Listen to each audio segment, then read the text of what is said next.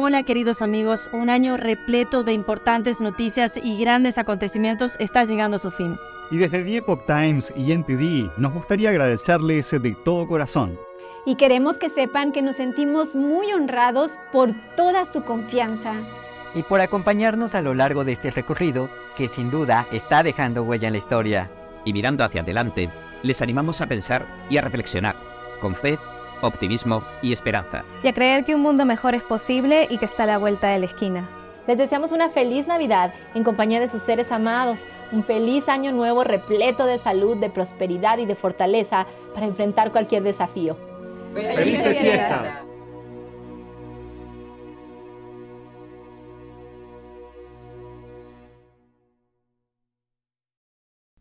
Hola gente libre, bienvenidos a En Primera Plana. Hoy tenemos un programa muy especial y muy importante, pero como no quiero que me cierre los canales que tenemos en varios sitios, hablaremos de la razón por la que cerca de 300 atletas y exatletas ya han muerto súbitamente de ataques al corazón en Estados Unidos. Y lo haremos en la plataforma sin censura Epoch TV del periódico Epoch Times en español, donde contaremos con la opinión de médicos y especialistas. Traten de no perdérselo, porque no es un asunto trivial. Por favor, como siempre digo, permanezcan informados para permanecer a salvo. Les dejo el enlace a la plataforma de Epoch TV en la descripción busquen la sección de En Primera Plana y el capítulo en cuestión. Si todo cambia, y eso espero, volveremos a hablar de los temas de vital importancia en todas las plataformas. Pero mientras tanto, si no se nos han unido a Epoch TV, por favor, háganlo. Es totalmente gratuito. Bienvenidos a todos los que vengan de otras plataformas. Hoy hablaremos de un tema prohibido en la mayor parte de la Internet, las vacunas de la COVID y sus efectos secundarios y es que 279 atletas y exatletas han muerto de paros cardíacos en los Estados Unidos después de vacunarse de la COVID-19. Esto dicen los datos de un reciente estudio revisado por pares, es decir, que algunos científicos de la misma especialidad revisaron el trabajo para encontrar errores antes de que se publicara, y no los encontraron. Los autores son el biólogo estructural Panagis Policretis y el internista y cardiólogo certificado, el doctor Peter McCulloch. Según los datos que se citan en el estudio, encontraron que entre 2021 y 2022 se documentaron en todo el mundo al menos 1.616 paros cardíacos en atletas vacunados, de los cuales aproximadamente dos tercios, es decir, 1.114, fueron fatídicos. Los datos globales también mostraron que entre 2021 y 2022 los atletas estadounidenses, tanto retirados como en activo, sumaron 279 de las muertes. Como se sabe, los atletas tienen menos probabilidades de sufrir un paro cardíaco y una muerte súbita cardíaca que aquellos que no son atletas. ¿Por qué? Pues un estudio estadounidense de 2016 calculó que los que no han sido deportistas en comparación con los deportistas tienen 29 veces más probabilidades de sufrir una muerte súbita cardíaca. Porque, según nos explicó McCulloch al Epoch Times, una de las razones es que a los atletas les examinan buscando los denominadores comunes que causan la muerte súbita en el mismo terreno de juego. Examinan a los jugadores para detectar la miocardiopatía hipertrófica, que representa casi la mitad de las muertes súbitas de deportistas, pero también se les examina para evitar que sufran cualquier otro tipo de anomalía cardíaca menos frecuente y este examen intensivo hace que los deportes de competición sean más seguros que cualquier otro tipo de actividades deportivas cotidianas, según argumentó el doctor McCulloch. McCulloch hizo referencia a un estudio europeo que realizó un seguimiento de las muertes súbitas por causa cardíaca en atletas europeos durante 38 años, desde 1966 a 2004. El estudio informó de 1.101 muertes cardíacas súbitas durante ese intervalo, lo que Policretis, su colega, estimó que serían unas 29 muertes al año. McCulloch tuiteó sobre su reciente investigación lo siguiente. Este último estudio del doctor Policretis y mío recoge el fuerte aumento de las muertes de atletas en la base de datos pública PubMed. Desde la vacunación, 1.598 atletas han sufrido paradas cardíacas, 1.101 de ellas con desenlace mortal.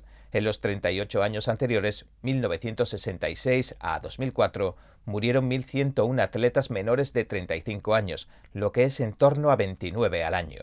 En Estados Unidos siempre se ha calculado que cada año mueren entre 100 y 150 deportistas por muertes súbitas. Sin embargo, los datos que se citan en el estudio muestran que solo en 2022 se han registrado más de 190 muertes por paradas cardíacas, tanto en atletas retirados como en activo. Es más, esta estadística no incluye las muertes de aquellos atletas que se desconoce si se vacunaron o no, ni de aquellos cuyos nombres no trascendieron a los medios de comunicación. McCulloch, el doctor, afirmó que si se analizan los datos, no cabe ninguna duda de que las muertes súbitas por paro cardíaco han aumentado tras la vacunación.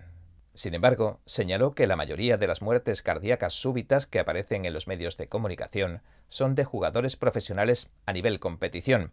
El último caso de parada cardíaca, que ha generado más inquietud si cabe en buena parte de la población, ha sido el del defensa de los Buffalo Bills, Damar Hamlin, de la Liga Nacional de Fútbol Americano o NFL. Cayó redondo sobre el césped del estadio este lunes, tras protagonizar un bloqueo aparentemente rutinario. Las imágenes, ni qué decir, tiene que conmocionaron a buena parte de la nación.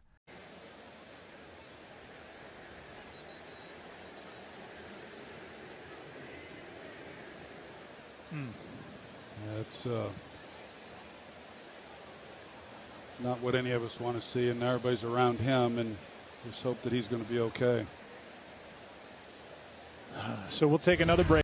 El presentador del programa de ESPN y ex mariscal de campo de la NFL, Owen Orlowski, incluso llamó a la oración al día siguiente, el martes, dijo lo siguiente.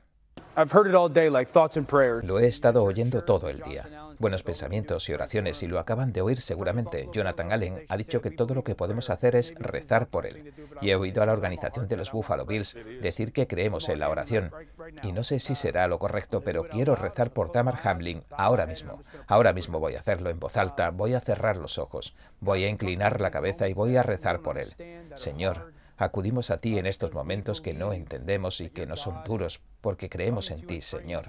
Y acudimos a ti y te rezamos porque nos afecta. Estamos tristes, estamos enfadados y queremos respuestas, aunque algunas cosas parecieran no tenerla.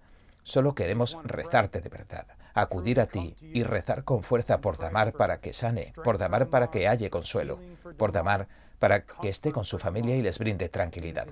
Si creyéramos que orarte no funciona, no te lo pediríamos. Señor, creo en la oración, creemos en la oración e invocamos el nombre de Damar Hamlin en tu honor. We lift up Damar Hamlin's name in your name. Amen. Amen. Amen. Amen. It's beautiful. Respectfully. El tío de Hamlin, Dorian Clem, le dijo a la CNN que agradecía la labor del personal médico que lo resucitó en el campo de juego y lo volvió a resucitar por segunda vez cuando llegó al hospital. Según un portavoz de la familia, el jugador de los Buffalo Bills, aunque permanece en estado crítico, va presentando algunas mejoras. Y bueno, desde aquí le deseamos lo mejor de corazón.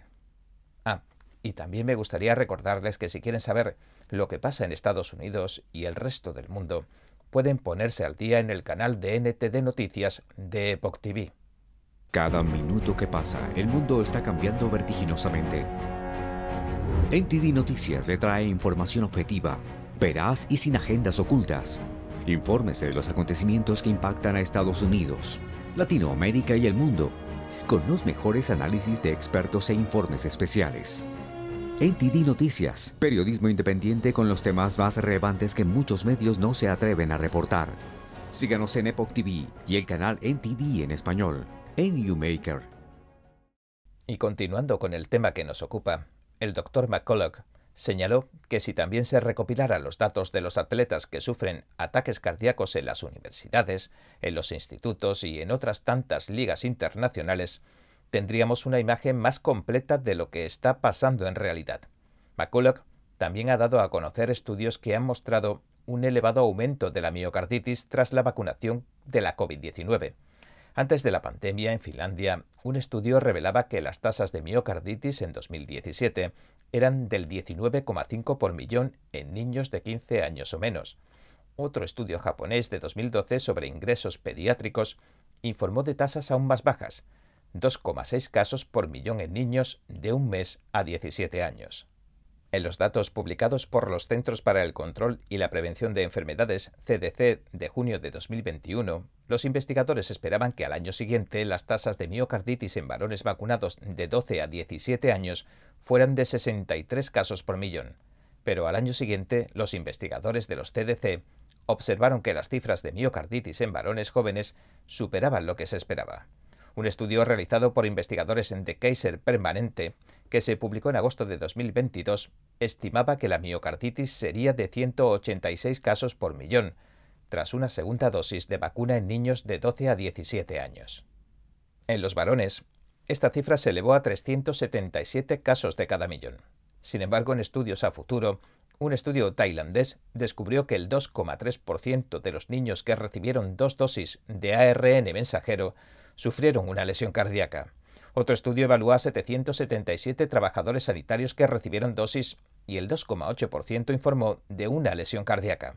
Según el doctor McCulloch, esto significa que si se extrapolan los resultados, unas 25.000 personas por millón podrían estar sufriendo lesiones cardíacas tras dos o tres dosis de vacunas COVID. El doctor no duda en asegurar que está tremendamente preocupado por la situación que considera un problema de salud pública y añade explícitamente lo siguiente. Vemos los informes de personajes públicos o de atletas que mueren repentinamente uno tras otro sin explicación. Le incumbe a las familias, al personal médico, a los médicos y a los periodistas revelar qué pasa con la vacuna. Son vacunas en investigación y se han relacionado con las muertes en estudios que han revisado los expertos. Un estudio alemán de autopsias evaluó a 25 personas que murieron inesperadamente en el plazo de los 20 días posteriores a la vacunación. A cuatro de los individuos se les detectó miocarditis sin ninguna otra señal de enfermedad que pudiera haber causado la muerte inesperada. Los autores concluyeron que sus estudios de autopsia indicaban que las muertes se debieron a una insuficiencia cardíaca y que la miocarditis podría resultar una complicación posiblemente letal tras la vacunación anti-SARS-CoV-2 que se basa en el ARN mensajero. Y cabe señalar que también se han notificado casos de miocarditis en pacientes no vacunados de COVID-19 en 2020, y que los estudios han demostrado que el virus puede causar lesiones cardíacas, pero es discutible si las lesiones cardíacas que sufren los pacientes son causadas por la miocarditis o por otros motivos. Un estudio que se publicó en abril de 2022 descubrió que los aumentos de miocarditis y pericarditis son estadísticamente insignificantes entre los individuos no vacunados tras la infección por COVID. Los investigadores evaluaron alrededor de 197.000 pacientes no vacunados y hubo nueve casos de miocarditis y 11 de pericarditis. Un estudio francés que realizó un seguimiento de los paros cardíacos en atletas antes de la pandemia desde 2005 hasta 2018, también descubrió que la tasa de paros cardíacos en los deportes se había mantenido constante. En ese periodo, la probabilidad de sobrevivir a los ataques al corazón había aumentado debido a la ayuda que prestaban los transeúntes, la gente que pasaba por allí. En este marco, el doctor Joseph Mercola asegura que las vacunas COVID han borrado de un plumazo 25 años de adelantos en el campo de la salud. Indica que, en base a las esperanzas de vida que publicaron los CDC en agosto, los estadounidenses perdieron casi tres años de esperanza de vida entre 2020 y 2021. En 2019, el promedio de vida de los estadounidenses de todas las etnias era de 78,8 años. A finales de 2020 había bajado a 77 y a finales de 2021 era de 76,4 años. Además, de 2020 a 2021 aumentaron las tasas de mortalidad para cada grupo de edad de un año o más. Los grupos de edad con mayores aumentos de mortalidad son los adultos en edad de trabajar, de 25 a 54 años, y los niños menores de 4 años. Las principales causas de muerte en 2021 fueron las enfermedades cardíacas, el cáncer y la COVID, y las tres fueron más altas en 2021 que en 2020. Las lesiones involuntarias y los accidentes cerebrovasculares también aumentaron significativamente en 2021. El doctor Mercola afirma que las enfermedades cardíacas, los accidentes cerebrovasculares y el cáncer son efectos secundarios ahora conocidos de las inyecciones COVID-19. Las lesiones involuntarias también pueden deberse a las inyecciones, según dice, ya que puedes sufrir lesiones fácilmente si te desmayas o sufres un ataque al corazón o un derrame cerebral mientras estás haciendo algo. Si las inyecciones de COVID-19 funcionaran, concluye el doctor Mercola, cabría esperar que el repunte de muertes disminuyera, pero eso no es lo que estamos viendo.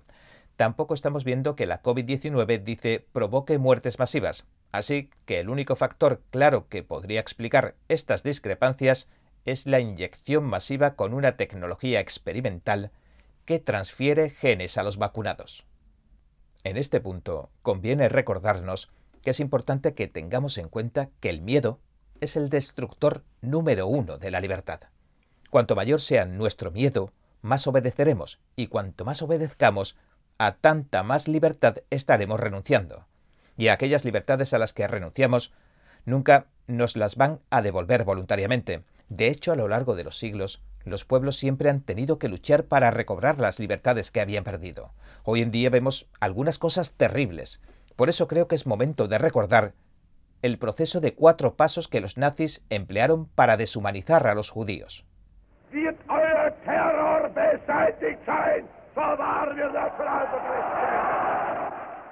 El primero, los prejuicios, se basan en opiniones irrazonables, especialmente de naturaleza hostil, con respecto a un grupo.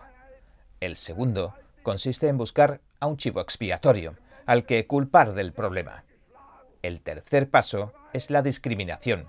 El gobierno comenzó a lanzar leyes discriminatorias contra los judíos que permitían que ciertos sujetos incluso pudieran perpetrar actos violentos con total impunidad. Y el cuarto es la persecución abierta. Esto no es algo nuevo. Desde la época de los romanos se llevaban a cabo este tipo de persecuciones contra los cristianos. Y en la antigua Grecia, al sabio Sócrates también le persiguieron y sentenciaron a morir por defender la verdad en contra de los intereses de los poderosos. Y bueno, si conoce algún caso más, déjemelo en los comentarios, por favor, porque ahora ya me despido.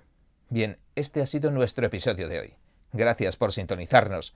Si le gusta nuestro programa, por favor, no olvide darle a me gusta, suscribirse y compartir este vídeo con sus amigos y su familia, porque todo el mundo merece conocer los hechos. Una vez más, gracias por ver en primera plana. Nos vemos mañana. Un espectáculo verdaderamente revelador para todos y cada uno de nosotros.